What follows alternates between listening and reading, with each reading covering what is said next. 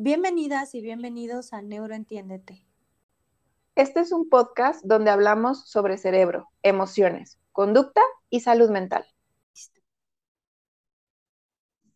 Hola, yo soy Lulu y hoy vamos a grabar, eh, vamos a presentarles a ustedes este podcast dedicado a la lactancia, ya que agosto fue la semana, bueno, fue el mes de la lactancia, ¿no? La semana me parece que fue el 3 al 8 este, pero todo agosto se está tratando los temas de lactancia materna. Y tengo dos invitadas eh, y probablemente más invitadas. Tengo dos invitadas ahorita que es Marimar, que tiene una niña de un año y medio que se llama Sara. Y tenemos también a Claudia Coral que tiene dos bebés, tiene uno de dos años y medio y un otro bebé de cuatro meses. Entonces, cada, cada, eh, una de, cada una de ellas nos va a platicar este, cómo ha sido su proceso de lactancia materna y esperemos se animen, pero también este episodio es para conocer pues cosas que a lo mejor son positivas, pero eh, también desafíos a los que uno se enfrenta al, al hacer esto de la lactancia materna. También este, vamos a tener a Crisne Campos.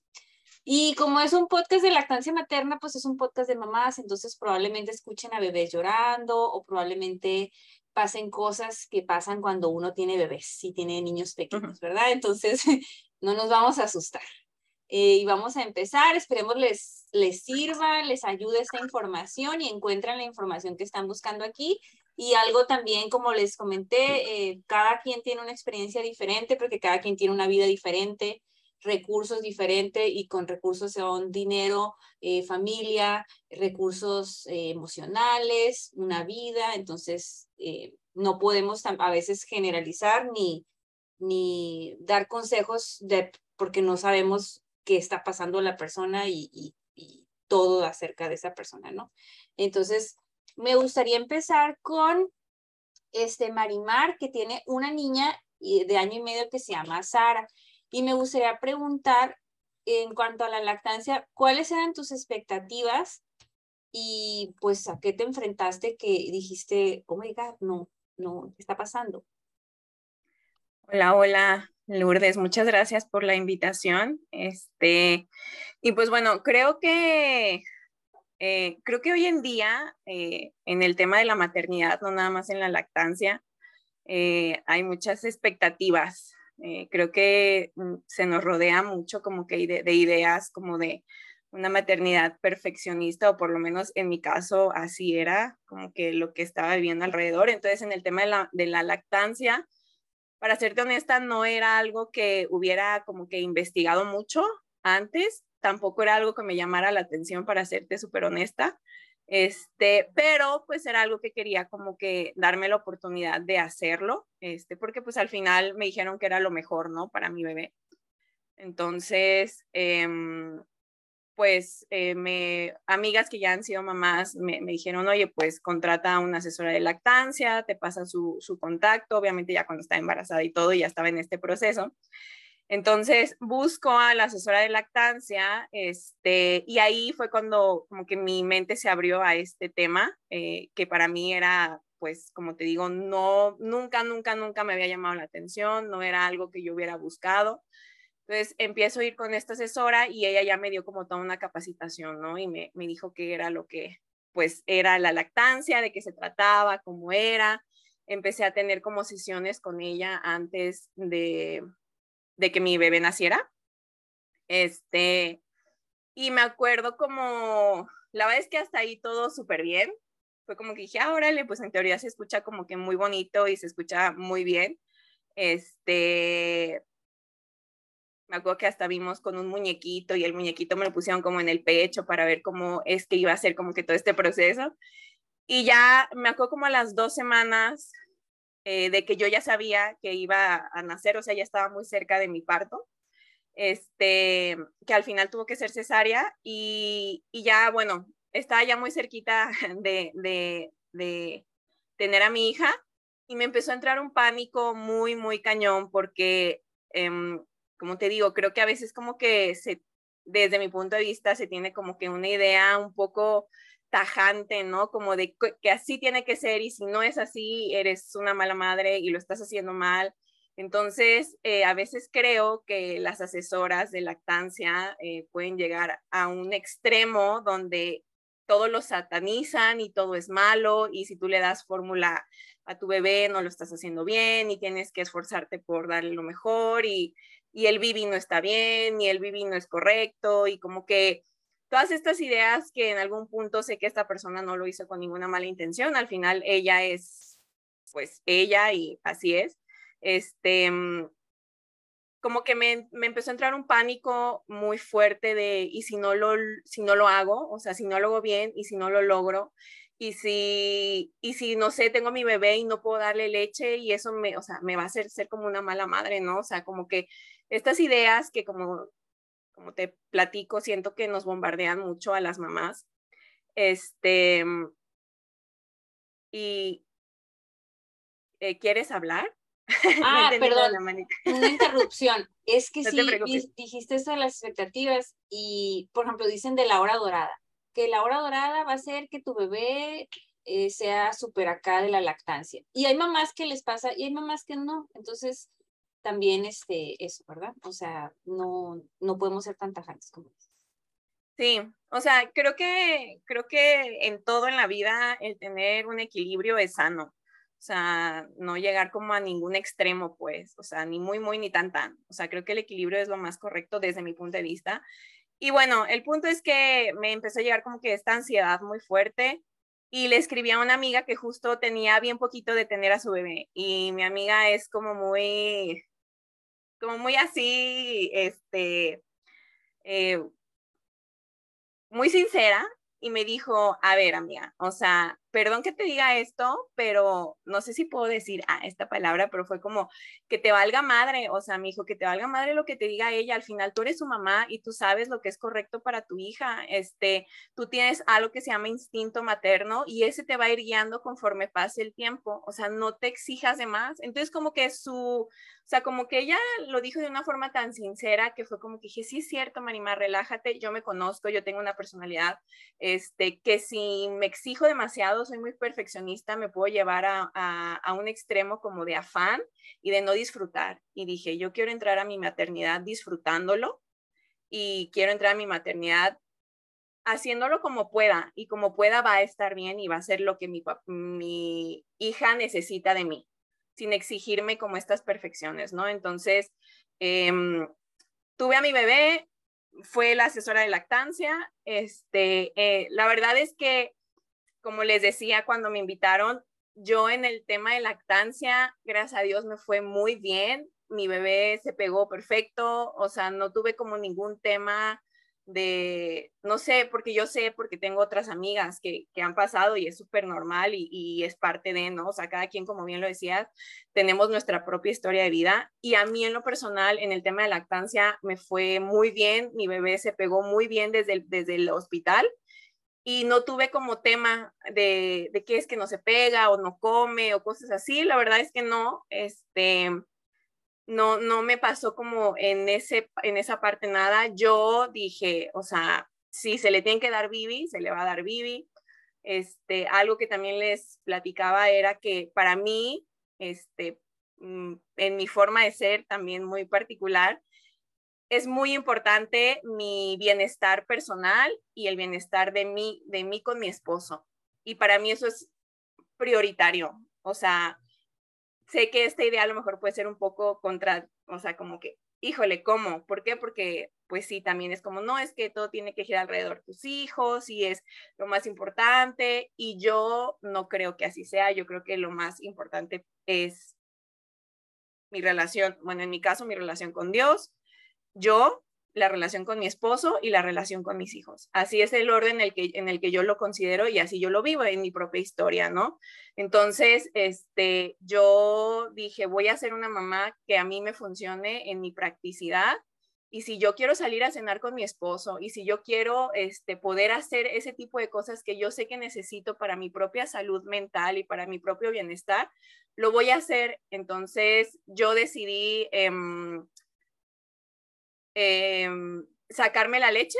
Ay, se me fue como, pues sí, tal cual es sacarte la leche, o sea, yo me sacaba la leche y este, se la dejaba, por ejemplo, a mi suegra para nosotros poder hacer algo y yo le dejaba la leche congelada con el bibi.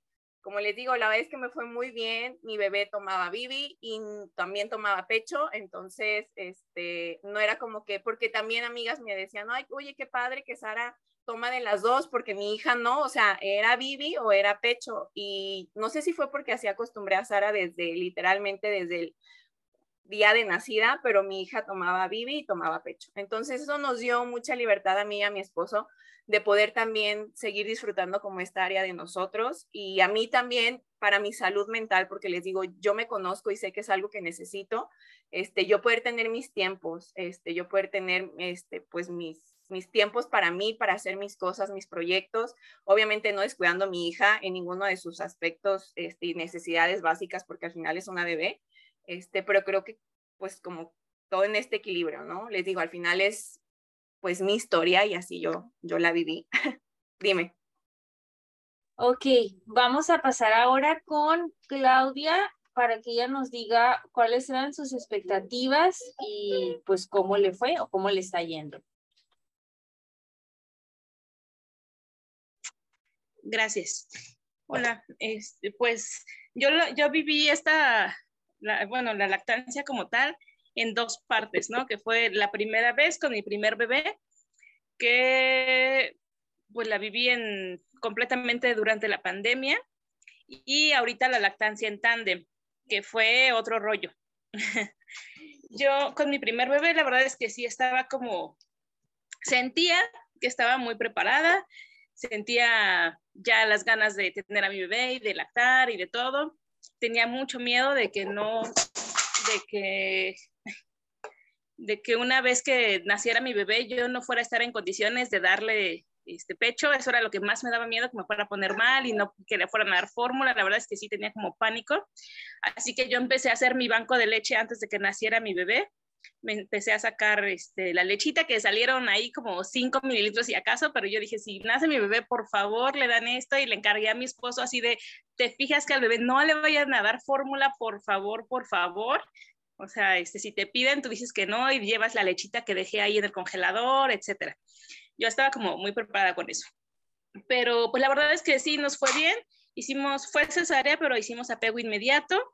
Eh, durante, o sea, inmediatamente de que nació mi bebé y pues se pegó y después no, no hubo problema y la verdad es que la viví durante la lactancia, durante la pandemia, pero sí los primeros días, aunque yo sabía de, o sea, como el agarre y todo eso, mi bebé tenía un poquito de retrognatia, la, la parte inferior de la mandíbula la tenía como hacia atrás y eso me dificultó. Entonces, al final, aunque según yo este, me sentía como muy preparada, sí tuve lesión en los pezones y, y ahí entendí, ¿no? Esa parte donde, donde hay, hay sangrado, hay dolor, el dolor es así espantoso, pero pues nada, sí se, sí se pudo corregir. Esto fue durante mi primer bebé. Y el segundo reto, pues fue ahorita la lactancia en tándem que yo estaba como muy enamorada de la lactancia en tándem. Eh, durante el embarazo fue mi etapa más difícil porque tuvimos amenaza de aborto con mi segundo bebé, tuvimos este, hematomas y la, la ginecóloga que me veía me indicó así como en cuanto me vio y me dijo que tenía ahí el hematoma, me dijo, pero no estás lactando. Y yo, sí. Me dijo, pero ¿por qué? Si cuando te supiste embarazada tenías que haberla, haber suspendido la lactancia. Y yo, ah, como, ¿por qué? Pero bueno, eh, la verdad es que este, ya no le quise discutir, le dije que sí. Mi esposo no me acompañó eh, esa vez y la verdad es que pues no le hice mucho caso. yo seguí lactando a mi bebé. E, esa, ese fue un, como un dilema que tuve porque no quería destetar, pero la doctora esta era como muy insistente y muy tajante en que tenía que haber destetado desde que me embaracé. Em, la verdad es que no le dije a mi esposo que me había dicho eso la doctora, porque mi esposo me hubiera dicho que sí, que destetara en ese momento, ¿no? Pero de todos modos tuve que estar en reposo, se llevaron a mi otro bebé un rato, o sea, todos los días prácticamente dormía conmigo, pero se bajaba todo el día y me lo subían otra vez en la noche y era muy triste para mí, muy doloroso, porque era justo cuando mi bebé ya empezaba a caminar y ya lo, jugábamos, nos tirábamos en el piso y eso y de pronto me dejaron en reposo y pues mi bebé lo, creo que la verdad es que lo resentí más yo que él, eh, pero, pero sí, o sea, yo, esa parte a mí me pegó mucho, me dio como, pues sí, sí, tuve un periodo ahí de depresión porque yo no le quería suspender el pecho y decidí no suspendérselo, aún conociendo los riesgos que la ginecóloga me estaba diciendo, y estaba muy consciente de eso, y pues no le había dicho a nadie, ¿no? Entonces sabía que si llegaba a pasar algo, la ginecóloga me iba a decir en frente de mi esposo y lo que sea, yo te dije que suspendieras la lactancia, ¿no? Y mi esposo se me iba a ir encima porque, porque él hubiera sido como muy tajante con eso. Este, y bueno, finalmente pues me lamenté y no hubo problema tuvimos en algún momento, se estaba abriendo el cervix, eh, estuvimos como en revisión prácticamente cada semana y aún así, o sea, incluso el perinatólogo también me dijo, pues si se sigue abriendo, tienes que suspender la lactancia. Y yo, ay, no, pues no importa, o sea, iba con él, quería estar casi, casi cada tercer día con tal de que me fuera nada más vigilando, ¿no? Al final no, este, no pasó, logramos la lactancia. Cuando nació mi segundo bebé, pues empezamos este, lactancia en tándem. Yo estaba enamorada de eso, estaba feliz, etcétera. Y pues eso pasó unos días. El primer día fue súper difícil, el como querer empatar a los dos. Fue el más difícil porque después de ahí, la verdad es que mi bebé grande, pues eso siento que lo, fue lo que le amortiguó el golpe del hermanito, ¿no? O sea, como que eso hizo que no sintiera tantos celos. Y ahorita él me pide que, que, que coman los dos. O sea, el, grande me pide que, que, sean los dos al mismo tiempo. Eh, pero al principio, pues sí, o sea, no, no quería darle de comer a mi bebé enfrente del grande porque sentía que iba a sentir como muchos celos. Eso solamente duró como un día, pero sí me había estresado un montón. Este, y pues lo más difícil fue después. Si quieres, pasamos con Crisne en lo que estás con tu baby. Ya, ya está. Ah, ok. Ah.